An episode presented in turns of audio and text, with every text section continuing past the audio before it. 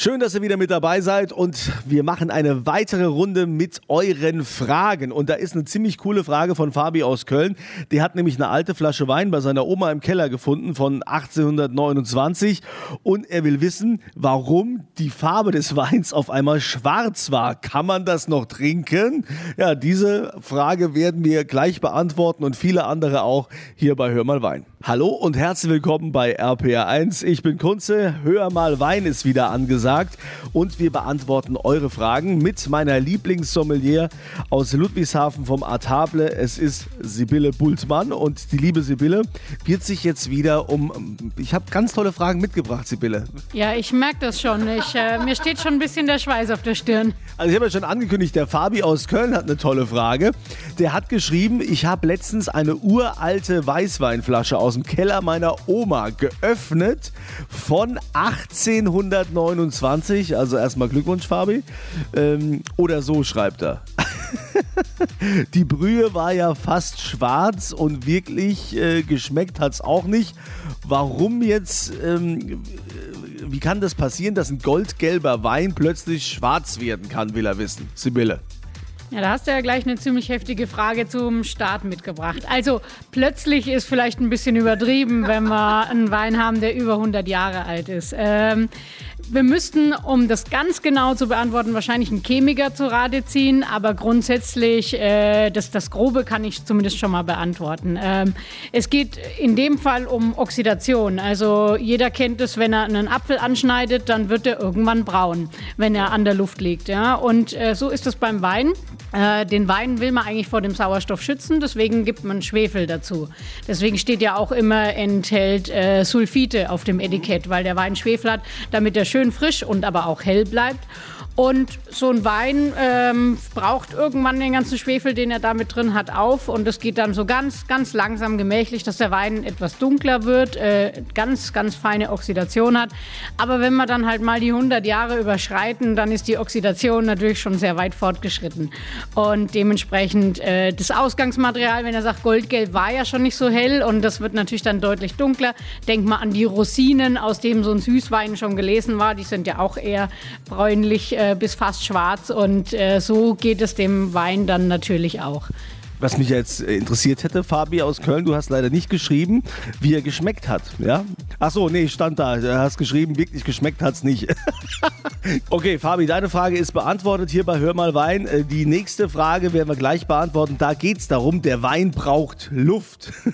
also, ne, also zu viel darf er nicht bekommen, aber er braucht Luft und diese Frage werden wir auch beantworten, was das heißt, hier bei Hör mal Wein. Nächste Frage hier bei Hör mal Wein. Willkommen, ich bin Kunze hier bei RP RPR1 zusammen mit äh, der Frau meines Vertrauens, also des Weinvertrauens. Es ist äh, Sommelier die Sibylle Bultmann, die macht, also die kennt sich so gut aus. Du hast doch diesen Titel, das können wir es mal erwähnen. Was ist dein Titel, der dir jetzt äh, letztens hier in der Pfalz vergeben wurde?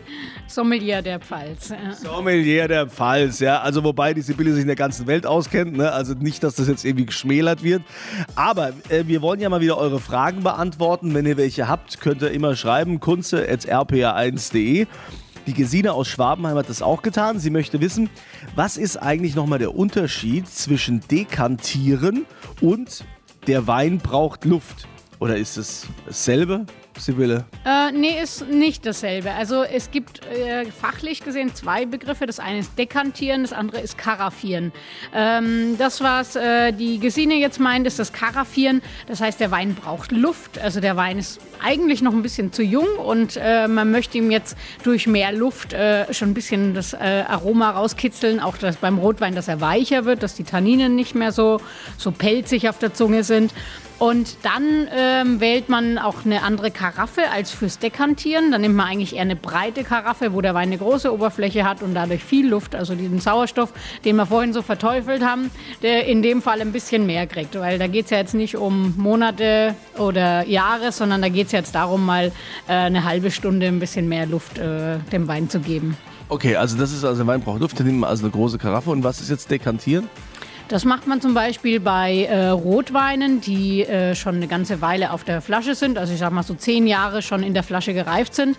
Und dann haben die manchmal so ein Depot unten, also wie so eine Art Bodensatz. Und dann äh, dekantiert man, ähm, füllt quasi den Wein vorsichtig in eine Karaffe um. Dann nimmt man dann aber auch eher eine schmälere Karaffe, weil da will man ja keine riesen Oberfläche haben. Und dann äh, hat man praktisch diese, diese Bröselchen, diesen Bodensatz, der manchmal ein bisschen bitter schmecken kann, noch in der Flasche am Schluss und den klaren, sauberen Wein in der Karaffe. So, ich hoffe, Frage ist damit beantwortet.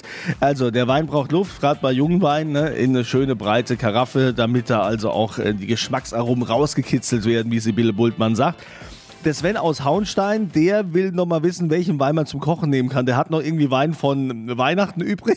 Da steht da noch, ob der noch gut ist. Ja, das klären wir gleich hier bei Hör mal Wein. Da sind wir wieder hier bei Hör mal Wein. Ich bin Kunze bei RPA 1 und heute unterwegs äh, im Artable in Ludwigshafen. Das ist so die Homebase von meiner Lieblingssommelier Sibylle Bultmann. Sie ist ja auch Sommelier der Pfalz. Sie wurde ja letztens ausgezeichnet und sie hilft mir dann immer wieder eure Fragen zu beantworten, weil ich das ja auch nicht alles weiß. Sven aus Hauenstein hat mir zum Beispiel geschrieben an kunze.rpa1.de, ich habe noch offenen Rotwein von Weihnachten dastehen. Wirst lachen, habe ich auch noch. Den habe ich zum Kochen genommen dann steht er da. Ja, kann ich den noch zum Kochen weiterhin nehmen? Oder muss so ein Wein, den man zum Kochen nimmt, innerhalb einer gewissen Zeit auch verbraucht werden? Sibylle. ja, grundsätzlich sollte das, was man verkocht, äh, das reduziert man ja oftmals noch ein, schon noch äh, äh, gut sein, sage ich mal. Also im Sinne von nicht verdorben sein. Aber so schnell geht es bei Wein nicht. Ähm, wenn, wenn jetzt ein Wein mal äh, drei, vier Wochen steht, ähm, ist immer ganz gut, wenn das nicht nur eine Pfütze noch war, also wenn wirklich nur noch so, ich sag mal, 15 Milliliter in der Flasche sind.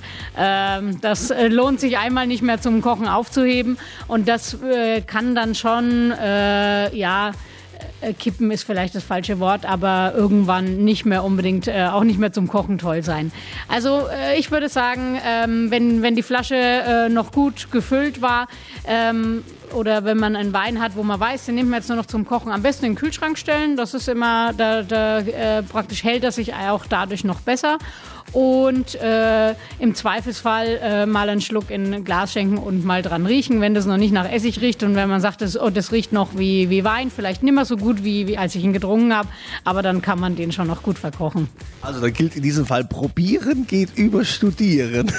Also Sven, haben wir dir geholfen hoffentlich und äh, an kunze.rpa1.de könnt ihr ja weiterhin eure Fragen schicken. Ne? Ich sammle die ja dann immer und werde die Sibylle fragen. Die Miriam aus Bonn, die will jetzt mal wissen, warum man eigentlich früher so zu weißem Fleisch Fleisch gesagt hat, also zu, äh, immer Fisch, also Weißwein zu Fisch ähm, und äh, zu rotem Fleisch oder zu Wild oder so hat man Rotwein gesagt, ne? was das für eine Bedeutung hatte. Klären wir gleich hier die Antwort von Sibylle Bultmann hier bei Hör mal Wein. Hör mal Wein ist hier bei RPR1 mit Kunze und euren Fragen. Ihr schickt die ja immer mal wieder an kunze.rpr1.de und ich gehe dann zu meiner Sommelier des Vertrauens, zu Sibylle Bultmann. Sie kennt sich aus in der ganzen Welt, hat schon alles probiert, was man probieren kann, auch so teure Weine Weine, die ich wahrscheinlich niemals in meinem Leben trinken darf. Also habe ich zumindest schon probiert, ja. ja. Das glaube ich. Ähm, aber du kannst die Fragen beantworten, du kannst mir helfen. Miriam aus Bonn, die schreibt, warum hat man früher eigentlich immer gesagt, zu weißem Fleisch, also Fisch, und Geflügel Weißwein und zu rotem Fleisch Rotwein. Hatte das eine bestimmte Bedeutung? Heute ist es ja völlig überholt. Oder wie ist das, Sibylle? Ja, das wäre jetzt eigentlich ein äh, tagesfüllendes Thema. Also Wein und Speisen ist äh, äh, schon was, wenn man sich da mal anfängt zu beschäftigen, das äh, kann unendlich sein. Ähm, ich würde Jein sagen. Also es ist äh, nicht, nicht ganz so äh, von der Hand zu weisen, dass man ja oft äh, Gerichte aus, aus hellem Fleisch ähm, oder, oder Fisch eben etwas leichter sind und äh, dunkles Fleisch, wenn wir jetzt an Wild oder, oder Rind denken, ja meist schon recht kräftige Gerichte sind. Und man braucht für ein leichtes Gericht eher einen leichten Wein und äh, für ein kräftiges Gericht dann entsprechend auch einen kräftigeren Wein. Und da sind wir natürlich schon ganz grundsätzlich mal bei eher weiß oder eher rot. Aber man muss immer das, das ganze Gericht betrachten. Und das ist, denke ich, der Schlüssel zu dem Ganzen. Ähm, was ist für eine Soße dabei? Was für ein Gemüse wird serviert? Ähm, sind da markante Aromen dabei? Wenn wir jetzt so ein Hühnchen nehmen zum Beispiel, also ein helles Fleisch eigentlich, wenn ich das äh, so ein bisschen mit asiatischem Gemüse, ein bisschen Curry äh, zubereite, dann würde ich sagen, da ist ein Riesling toll dazu. Was Fruchtiges, äh, Frisches als Weißwein gegen die Gewürze und, und zu dem hellen Fleisch auch nicht zu kräftig kräftig. Wenn ich jetzt so ein, äh, so ein Geflügel vielleicht im Ganzen im Ofen schmore, eine kräftige Soße dazu mache, vielleicht noch ein Pilzrisotto dazu, warum dann kein Spätburgunder? Dementsprechend also ist das so, dass das Ganze entsprechend wichtig äh, zu betrachten. Ja, aber früher hieß es doch immer, äh, ne, also da hat man doch Unterschiede gemacht. Ne? Das war ja verpönt zu sagen, wenn ich jetzt zum Rinderfilet ein bisschen Weißwein trinke. Ja, das, äh, das stimmt schon. Also weil man es halt sehr, sehr pauschalisiert hat. Vielleicht hat man auch die Gerichte klassischer zubereitet, dass man Rinderfilet immer so gemacht hat. Aber ähm, letztendlich entscheidet natürlich der eigene Geschmack. Wenn ich keinen Rotwein trinke, dann nützt mir das auch nichts, dass der toll zum Rinderfilet passt. Äh, beziehungsweise die, die Weinwelt ist ja so vielseitig und, und spannend. Ähm, heute hat man ja auch zum Beispiel einen Chardonnay aus dem Barrique, der in Rheinhessen oder der Pfalz angebaut wird. Und den kann ich dann ja auch zu so einem kräftigen Fleischgut äh, als Begleiter haben. Also nicht nur die Gesellschaft ist offener geworden, auch die Weinwelt ist offener geworden. Und ich sage mal äh, vielen Dank an Sibylle Bultmann, die Sommelier meines Vertrauens. Und äh, Miriam aus Bonn, deine Frage ist damit hoffentlich beantwortet. Wenn ihr auch noch welche habt, dann schickt sie mir gerne an kunst.rpa1.de. Ich sammle die dann immer wieder und äh, freue mich dann gerne, mich mit der Sibylle wieder zusammenzusetzen, mal wieder einen Grund zu haben, mit der Sibylle ein Glas Wein zu trinken, gell? Und euch wünsche ich ein schönes Wochenende. Danke, Sibylle. Zum Wohl.